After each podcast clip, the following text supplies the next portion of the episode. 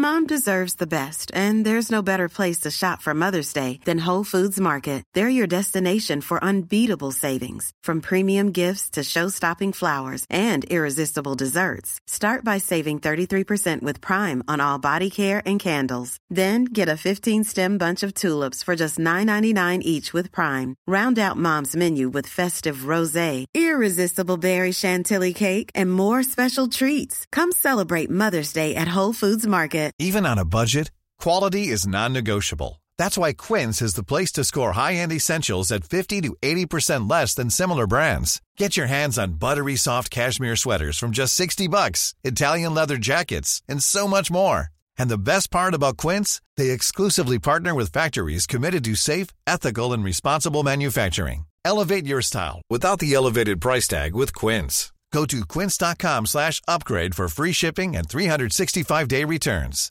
Cool fact a crocodile can't stick out its tongue. Also, you can get health insurance for a month or just under a year in some states. United Healthcare short term insurance plans, underwritten by Golden Rule Insurance Company, offer flexible, budget friendly coverage for you. Learn more at uh1.com.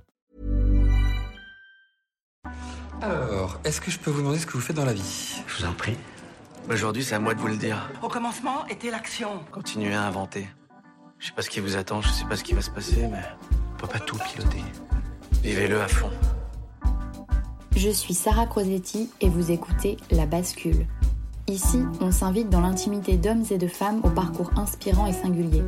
On questionne l'art et la manière dont ils habitent le monde, le remettent en question et le redessinent à leur façon. On discute de ce qui les fait vibrer, des moments clés de leur existence où ils ont basculé vers d'autres horizons que ceux vers lesquels on les avait orientés jusque-là. Écoutez leurs témoignages, écoutez-les redessiner le monde, en espérant que cela vous donne à votre tour l'envie de basculer vers de nouveaux horizons. Bonjour à tous, aujourd'hui je vous retrouve pour un nouvel épisode de la boîte à outils, des épisodes courts et concrets pour vous apporter des solutions pour basculer. Aujourd'hui j'ai eu envie de traiter du sujet basculer, par où commencer C'est un épisode qui s'adresse à des gens qui ont déjà une idée plus ou moins concrète de ce qu'ils aimeraient faire, mais qui ne savent pas vraiment par où commencer. Et si je passe en revue tous les épisodes que j'ai enregistrés sur le podcast euh, jusqu'à maintenant, si je devais ne retenir qu'un conseil pour basculer, je pense que ce serait celui-ci. C'est la stratégie des petits pas. Donc la stratégie des petits pas, je vais expliquer un peu ce que c'est mais c'est quelque chose qui revient en toile de fond dans presque tous les épisodes que j'ai pu enregistrer pour le podcast. Donc en fait, on va déconstruire une bonne fois pour toutes le mythe que on peut tout plaquer pour recommencer une nouvelle vie. En fait, on ne plaque pas les choses comme une vulgaire tranche de pain, à moins d'y être contraint, et que ce soit quelque chose qui soit un peu subi comme un traumatisme ou un deuil, et que ça force un changement très radical. Mais dans la plupart des cas, le changement de vie, il se prépare, et surtout celui qui se réussit. Alors, qu'est-ce que c'est concrètement la stratégie des petits pas? En fait, c'est une stratégie qui consiste à poser de multiples actions presque insignifiantes et à diviser un objectif final que vous voulez atteindre en une multitude de petits objectifs afin de le rendre plus atteignable et plus concret. Bon, on va expliquer ça plus simplement par un exemple. Je vais prendre celui de Capucine qui était mon invité dans l'épisode 21.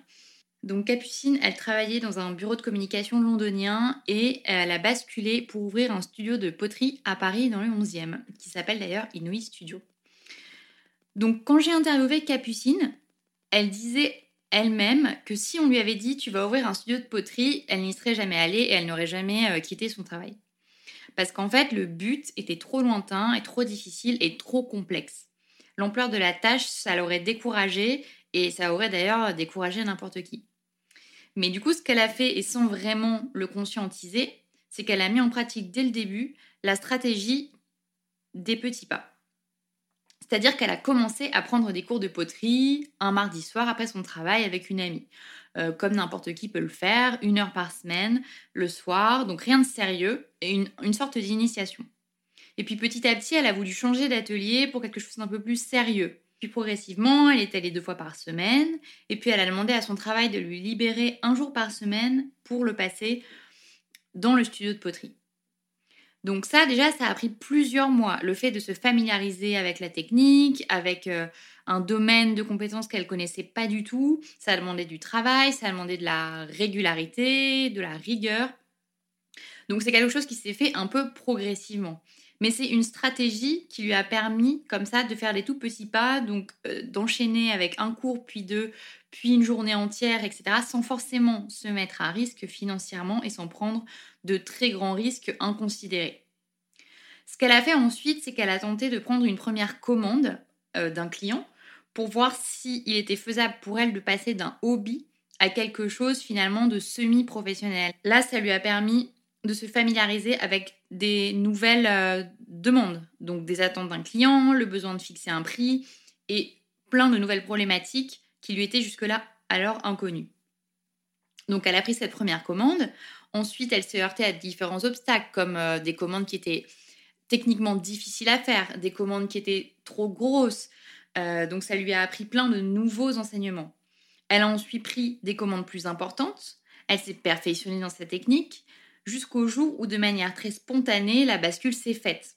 En fait, ça a penché progressivement plus du côté de la poterie que du côté de la com et finalement, le choix a été amplement simplifié par ce processus de petits pas. Donc en bref, l'idée c'est de commencer le plus vite possible ce qui vous semble être une bascule potentielle par des petites actions. Donc par exemple, vous rêvez d'ouvrir un resto, eh bien essayez d'aller passer vos samedis dans l'un des restos de quartier vous rêvez de lancer votre boîte de broderie, eh bien, commencez à créer des produits, commencez à prendre des commandes de vos amis, commencez à vous créer un e-shop. Aujourd'hui, c'est très facile. On a des outils à disposition qui sont gratuits, qui sont simples et qui ne nécessitent pas forcément d'avoir des grosses mises de départ.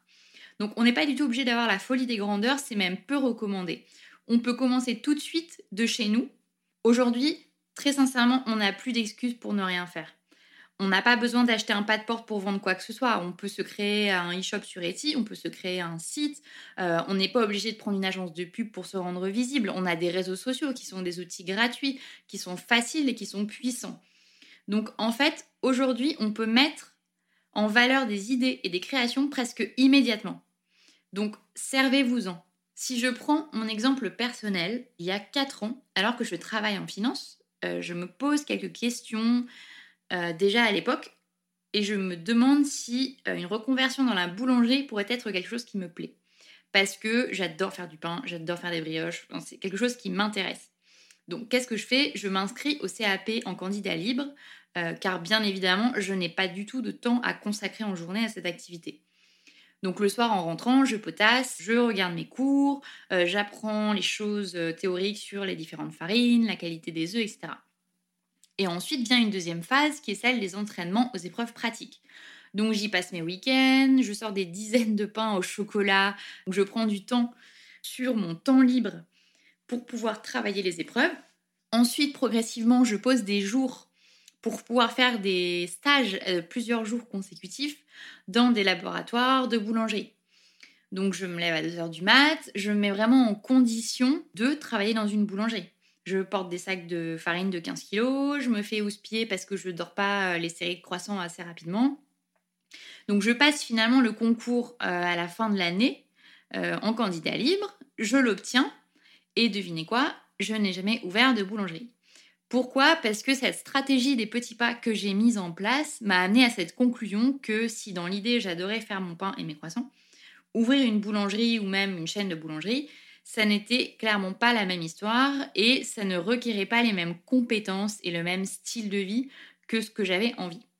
Donc en fait, cette stratégie des petits pas, elle est cruciale, non seulement parce qu'elle découpe l'objectif final, qui bien souvent peut apparaître trop compliqué, décourageant, on se dit non mais euh, si j'ai envie d'être euh, photographe, si j'ai envie de créer une entreprise qui vend, euh, je sais pas, n'importe quoi, en fait, cet objectif final, il est tellement gros qu'il est décourageant. Et en plus, le deuxième intérêt, c'est que ça nous permet de se confronter directement avec ce qu'on a envie de faire. En l'occurrence, moi, je me suis confrontée directement avec le monde de la boulangerie. Donc, en conclusion, si vous avez des pistes de projets en tête, mais que vous ne savez pas par où commencer, divisez votre projet en autant de petites actions possibles. Si vous ne connaissez pas le milieu qui vous intéresse, par exemple, contactez des gens pour vous y familiariser. Euh, si vous voulez vendre des objets ou des services, créez-vous un e-shop, demandez à quelqu'un de vous aider à le faire, mobilisez vos proches, vos amis, votre famille, pour qu'ils soient vos premiers clients. Nul besoin de se mettre à risque, l'important c'est de se lancer. Et aussi petite l'action soit-elle, l'important, contrairement à ce qu'on pense, ce n'est pas la taille. Voilà, j'espère que ce petit épisode court vous aura donné une clé supplémentaire dans votre cheminement de bascule et je vous retrouve avec plaisir la semaine prochaine pour un nouvel outil. À bientôt!